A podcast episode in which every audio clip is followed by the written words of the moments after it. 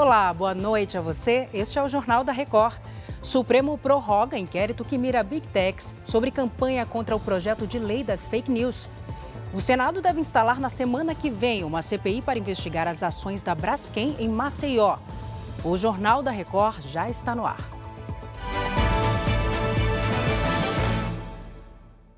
Oferecimento: Bradesco. Empréstimo na hora em três cliques é fácil. O ministro Alexandre de Moraes, do Supremo Tribunal Federal, prorrogou o inquérito que apura a conduta das plataformas Google e Telegram em uma campanha contra o projeto de lei das fake news. A Ariane Bittencourt está ao vivo em Brasília. Ela traz as informações para a gente. Ariane, boa noite. Boa noite, Salsi. O inquérito vai ser prorrogado por 60 dias, atendendo a um pedido da Procuradoria-Geral da República. As empresas haviam solicitado o arquivamento do caso em julho, depois que o presidente da Câmara, Arthur Lira, encaminhou uma notícia-crime contra os responsáveis pelas plataformas que participaram ativamente de ações contrárias ao projeto.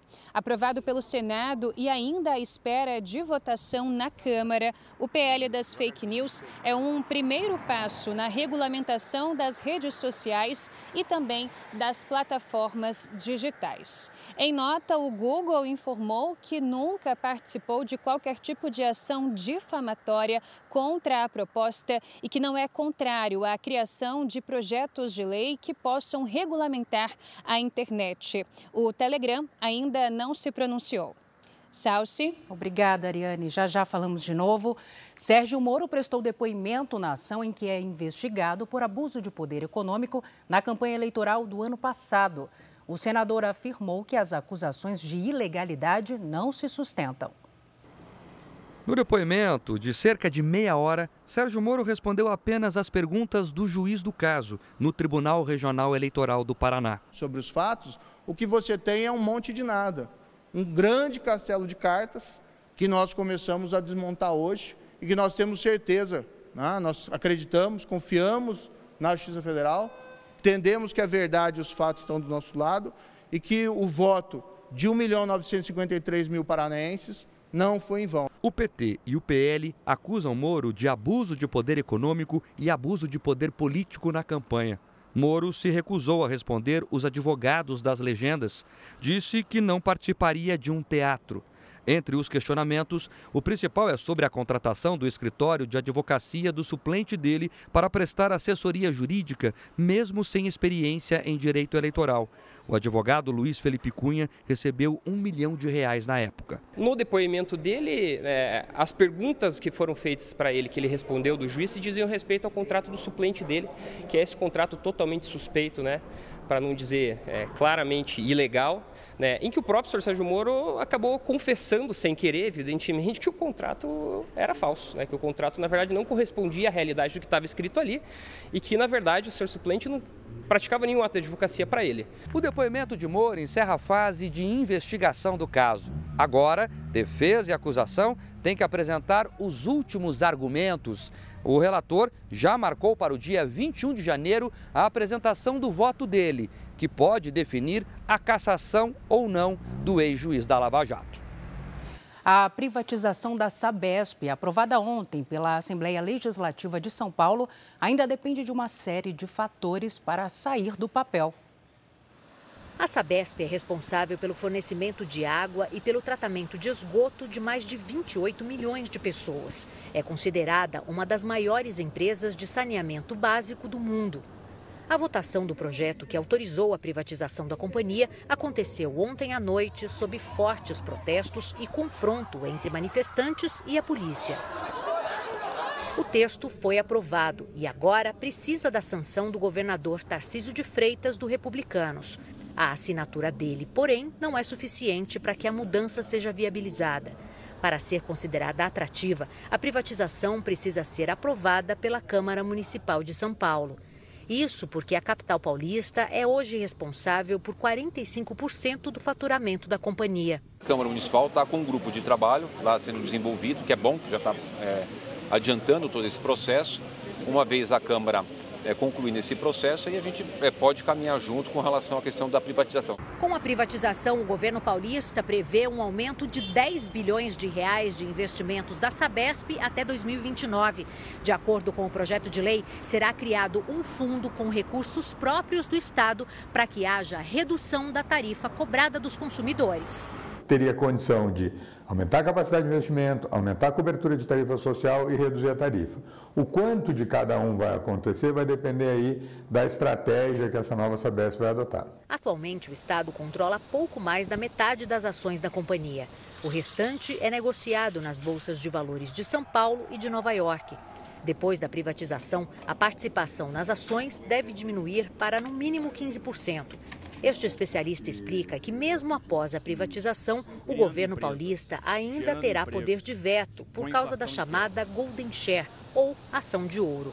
Qualquer acionista com 20%, que seja com 15%, se a gente tomar o menor percentual possível, é, tem uma influência sobre a empresa. Mas mais do que isso, é, há algumas determinações que estão previstas no projeto, como é a sede em São Paulo, a marca da empresa tão valiosa, preciosa, depois de 50 anos de bons serviços, e a chamada a Golden Share, que é, traduzindo, é uma ação é, de ouro. Essa ação de ouro, o que, que ela faz? Ela dá um direito especial ao seu detentor. Então, o governo do Estado de São Paulo terá o direito especial, por exemplo, de vetar alguma decisão que julgue inoportuna ou que julgue contrária aos interesses do Estado de São Paulo. A Sabesp tem um valor de mercado estimado em quase 40 bilhões de reais. No ano passado, registrou um lucro real de 3 bilhões. A expectativa é de que a privatização saia do papel no primeiro semestre do ano que vem. Este economista vê a mudança como positiva. O processo de desestatização é extremamente positivo, porque ele é, entrega um valor à vista pelo processo de venda das ações para os cofres públicos, então ele aumenta o volume de dinheiro e é um belo dinheiro, né? é um dinheiro muito consistente e ao mesmo tempo ele obriga a, a empresa que for comprar essas ações a aumentar o volume de investimento na Sabesp, entregando mais serviços. O governo do Estado de São Paulo com mais recursos no cofre público, nos cofres públicos e ao mesmo tempo a Sabesp sendo obrigada essa nova Sabesp sendo obrigada a fazer mais investimentos em menor prazo, aumentando o número de pessoas beneficiadas pelo saneamento e pela oferta de água. A partir desta sexta-feira, o estado de São Paulo vai ampliar a imunização com a vacina bivalente contra a Covid-19. Alguns grupos já vão poder tomar a segunda dose. E a Caterina Chute explica para a gente como é que isso vai funcionar. Oi, Caterina, boa noite. Oi, Salsi. Boa noite para você e também para todos que nos acompanham. Olha, o imunizante vai estar disponível para idosos acima de 60 anos e também para pessoas a partir de 12 anos com alguma doença autoimune. Para isso, é preciso já ter recebido a primeira dose há pelo menos seis meses. A gente lembra que a vacina bivalente é uma versão atualizada dos imunizantes já existentes contra a Covid-19, por isso oferece uma proteção ainda maior contra as novas variantes. Aqui no estado vai estar disponível para toda a população em mais de 5 mil postos. A ampliação segue determinação do Ministério da Saúde e cada município fica responsável por definir o calendário. Salce. Obrigada, Caterina. Um jogador foi vítima de racismo durante uma partida do Campeonato Nacional de Basquete em Belo Horizonte. O atleta afirma ter sido alvo de ataques de um adversário argentino. A polícia investiga o caso. Era para ser uma noite de festa. O Cerrado Basquete de Brasília derrotou o Minas Tênis Clube por 68 a 67, em partida válida pelo Novo Basquete Brasil, o campeonato brasileiro da modalidade. Faltando segundos para o fim da partida, o argentino Nicolas Copello, do time mineiro, teria xingado um adversário com insultos racistas. Matheus Santos Neves da Silva, o Matheus Buiu, de 22 anos, ficou indignado. Os primeiros cinco segundos eu fiquei tipo, quê? O que aconteceu? Ele falou isso realmente comigo? Aí eu falei, falei, não, não é possível. Eu falei, para o jogo, calma, mano, para o jogo que eu não vou continuar jogando, porque isso não é certo, eu não aceito isso. O jogador procurou a delegacia e registrou um boletim de ocorrência. A polícia investiga o caso. Desde janeiro, a legislação equipara a injúria racial ao crime de racismo e a pena ficou mais severa. Pode chegar a cinco anos de prisão, além de multa. Pelas redes sociais, jogadores de basquete e atletas de outras modalidades manifestaram apoio a Matheus. Time de Matheus, o Cerrado Basquete emitiu nota. Reiteramos de maneira enfática que aqui no Cerrado Basquete não toleramos e repudiamos qualquer forma de racismo. O Minas Tênis também se manifestou, informou que não tolera qualquer tipo de preconceito, que está apurando os fatos e que se coloca à disposição para contribuir com as investigações. A Liga Nacional de Basquete, que é responsável pelo campeonato, afirmou que encaminhará a denúncia para julgamento na esfera esportiva. Procurado, Nicolas Copelo não quis se manifestar. A CPI da Braskem, no Senado, conseguiu as indicações mínimas para ser instalada já na próxima semana. A Ariane Bittencourt está de volta com os detalhes. Ariane. Salsi, nove senadores foram indicados para serem titulares, o que significa a maioria necessária para que a comissão possa funcionar. A CPI de, vai investigar a atuação da mineradora Braskem em Maceió depois da ampliação do afundamento em uma mina da empresa. Os membros do colegiado, cujo pedido de criação partiu do senador Renan Calheiros, do MDB de Alagoas, devem se reunir na próxima semana para decidir quem vai ser o presidente da comissão. O requerimento de criação da CPI foi lido pelo presidente do Senado, Rodrigo Pacheco, no dia 24 de outubro. Ainda assim, a expectativa é de que os trabalhos só comecem no ano que vem. Salce. Obrigada, Ariane, pelas informações. O presidente do Senado, Rodrigo Pacheco, garantiu que o Congresso vai analisar na próxima quinta-feira o veto do presidente Lula à prorrogação da desoneração da folha de pagamento. Rodrigo Pacheco convocou um esforço concentrado dos parlamentares para a próxima semana. O objetivo é votar as pautas econômicas do governo e analisar os vetos presidenciais.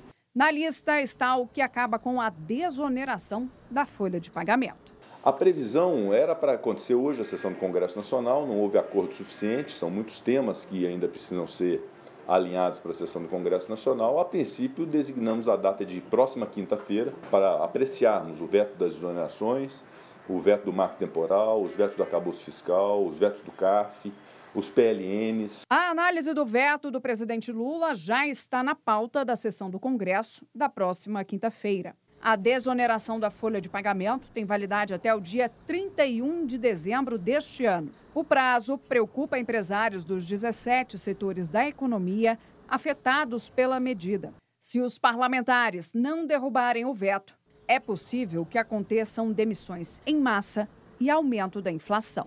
Esperamos que todos os colegas do Congresso Nacional eh, se unam para derrubar esse veto, para que a partir de janeiro esses segmentos da sociedade empresarial continuem com a sua folha desonerada, bem como as prefeituras do Brasil, com população até 142 mil habitantes, também fiquem com a sua folha desonerada. O Congresso tem até o dia 22 de dezembro para dar a palavra final sobre o assunto. E, segundo Rodrigo Pacheco, as próximas sessões poderão ir noite adentro.